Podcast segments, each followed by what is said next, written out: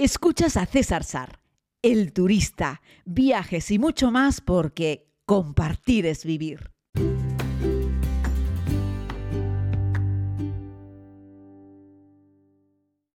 Muy buenos días a todos y a todas, querida comunidad. Les hago este podcast desde tierras catalanas. Estoy en el Baix del Llobregat. Estaré por aquí, nada, un par de días antes de irme con la familia a Irlanda. Nos vamos a ver a mi sobrina mayor, mi ahijada, que está estudiando inglés allí en Irlanda. Así es que en un par de días compartiremos estos podcasts por estas tierras irlandesas. Igual me escucho con un poco de ruido porque estoy en una cafetería, por cierto, que es sensacional, que se llama Sunset que está aquí en la zona de Gabá, en el Baix del Llobregat, y hace unos sándwiches mixtos espectaculares. Pero el lugar es un poquito ruidoso, así es que yo me voy a animar a pasar este podcast por la inteligencia artificial de Adobe para limpiar un poquitito todo el ruido que hay de fondo, el eco, etcétera. Así es que igual me escuchas un pelín artificial, un pelín metálico o un pelín robótico. Ojo, es mi voz la que estás escuchando, pero después de hacer un procesamiento para limpiar la voz.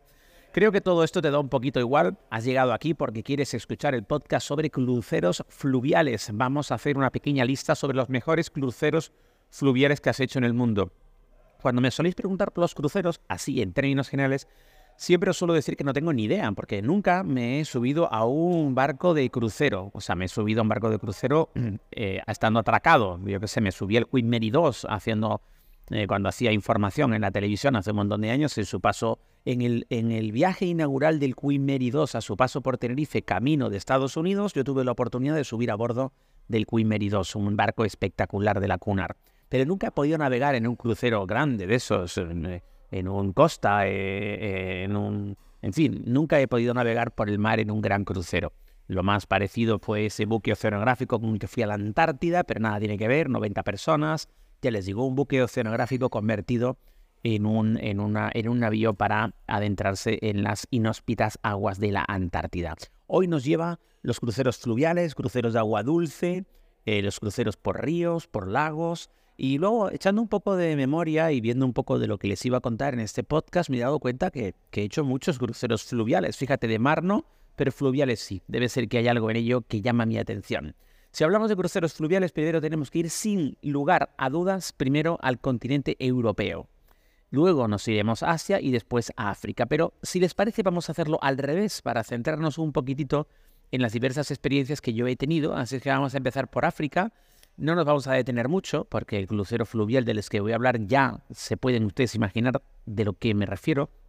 Es el Nilo, que es el río más largo del mundo. Es un crucero majestuoso eh, que bueno, eh, va ahí alguna vez que pasa por algún canal y casi todo el tiempo va por el río, el antiguo, bueno, el antiguo, el histórico, mítico, legendario río Nilo eh, en Egipto y bueno, pues suele hacer, hacer un tramito de sur hacia norte, un pequeño tramo y la verdad es que es una experiencia muy bonita. Encontraréis aquí, en este mismo podcast, eh, en esta temporada, ¿no? En la temporada pasada, creo, vais a encontrar un montón de podcasts sobre Egipto y algunos dedicados a, los cruceros fluviales. La vida a bordo en estas motonaves es eh, muy bonito. Es la mejor forma de ver los templos del Nilo, como os he contado algunas veces, a ambas orillas del bar, del río.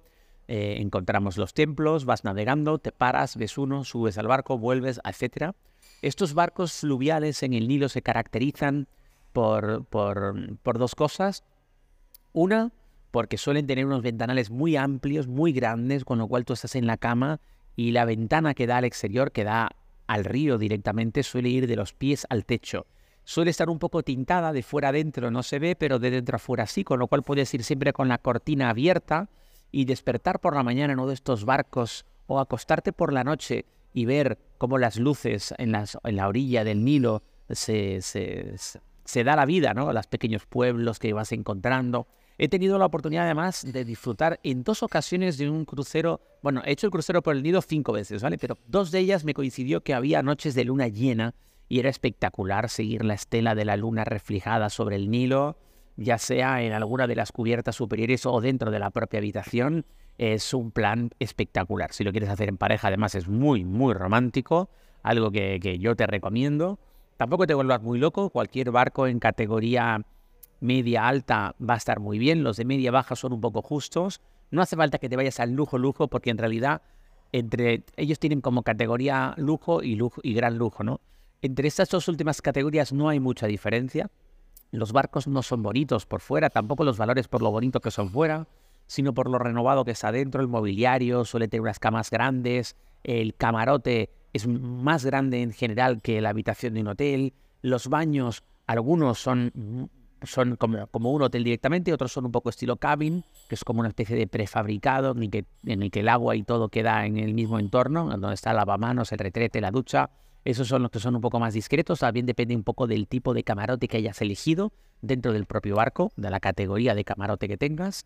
Eh, pero aquí la gracia es poder disfrutar de sus salones, también con unos, todo con cristal, te puedes sentar en un sofá, tomarte algo por la tarde, por la noche disfrutando de las vistas y suele tener varias cubiertas. En la cubierta superior suele haber una piscina, un montón de tumbonas, que incluso si vas en el mes que más te recomiendo, que sería diciembre, enero, febrero, que no hace mucho calor y puedes disfrutar allí fuera, a lo mejor incluso te da un poco de fresco y ahí te pones una pequeña rebequita y está muy bien.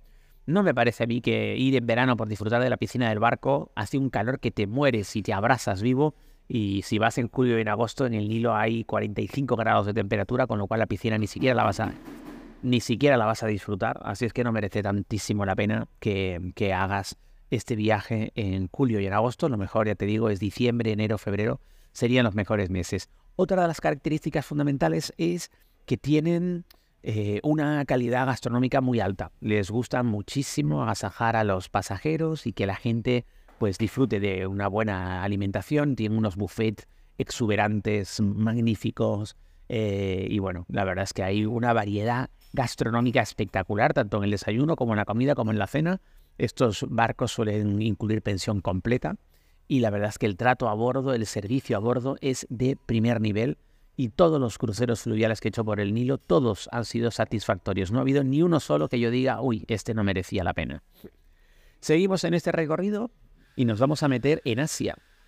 Y nos vamos a meter en un crucero por el Mekong, eh, que podemos hacer a camino, a caballo, entre Vietnam y Camboya, aunque también podemos tener un poquitito de Laos.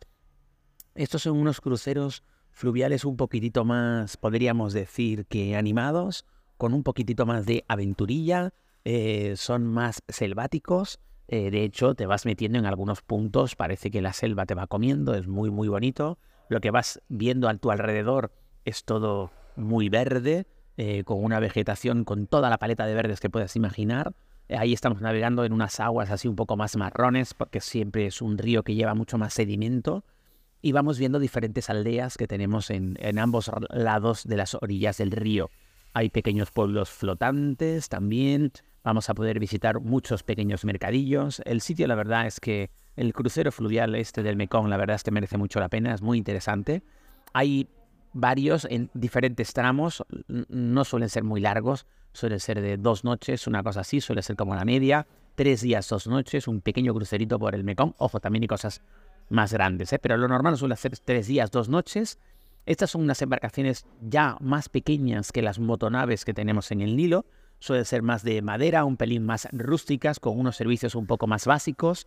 Todo va a depender un poco también de el presupuesto y la embarcación en la que te metas, pero en términos generales estamos hablando de una embarcación bastante más pequeña, bastante más discreta. Suele tener tres, dos, tres alturas a lo máximo, ya no estamos hablando de una embarcación con piscina, etcétera. Estamos hablando de algo mucho más eh, rústico pero igualmente espectacular, es muy bonito y la sensación de navegar por el Mekong es algo que, recomendamos siempre porque la verdad es que es, es, fantástico, ¿no? Es muy, muy bonito, muy especial. Y bueno, tuve la oportunidad de hacerlo una vez. Eh, y bueno, puedes llegar a lugares como Ho Chi Minh, por ejemplo, o puedes llegar a lugares como en Camboya, como Angkor Wat, ¿vale? Las, las famosos templos de los cuales aquí tienes eh, varios podcasts dedicados monográficamente. Y ya te digo, es muy bonito, además suele ser muy económico, eso sí, no esperemos buffets de lujo, eh, eh, increíblemente surtido como el caso del Nilo. Aquí estamos hablando de eh, pues unas mesitas de madera y un par de opciones de cosas diferentes para comer y disfrutarlas, pero sin eh, demasiado, demasiado lujo, ¿no? Y ahora nos metemos en la joya de la corona de los cruceros fluviales, evidentemente, y es que nos metemos en toda la zona de Euroasia. Les pido disculpas porque aquí en esta cafetería hay un ruido enorme y cada vez que, que limpian el, el cacharrito este del café, pues yo me quedo sordo. Les decía que en Euroasia tenemos, sin lugar a dudas, eh, dos grandes eh, opciones de navegación. ¿no? Tenemos, eh, por supuesto, el Volga, esta ruta de Moscú-San Petersburgo, que es muy, muy popular, yo la hice y está espectacular. Vas llegando a pueblos muy rurales, iglesias de madera que no tienen un solo clavo, vas pasando por poblaciones chiquititas, yo qué sé. la verdad es que es muy bonito. Estos son unas motonaves así un poco estilo el barco de Egipto, yo no sé si un poquito más pequeñas a lo mejor, una cosa así. Y lo que se estila en estos cruceros fluviales aquí por la Asia, eh, por la Euroasia, por esta Rusia, por este Volga, es que ellos te dan para cenar, bueno, hay un desayuno buffet. Y la noche suele ser un menú en el cual tú puedes elegir entre varios primeros, varios segundos y varios postres y ellos te los sirven a mesa. Aquí lo que se estila es un servicio en mesa, la gente se pone guapita para ir a cenar, piensa que durante el día has ido haciendo excursiones, has ido navegando. Las vistas que tienes cuando te mueves por el Volga entre Moscú y San Petersburgo o entre San Petersburgo y Moscú, yo te recomiendo que hagas San Petersburgo a Moscú, que primero pases unos cuantos días en San Petersburgo, merece muchísimo la pena, es una ciudad fascinante, de las ciudades más bonitas de Europa, y luego tomes este crucero fluvial y llegues a Moscú.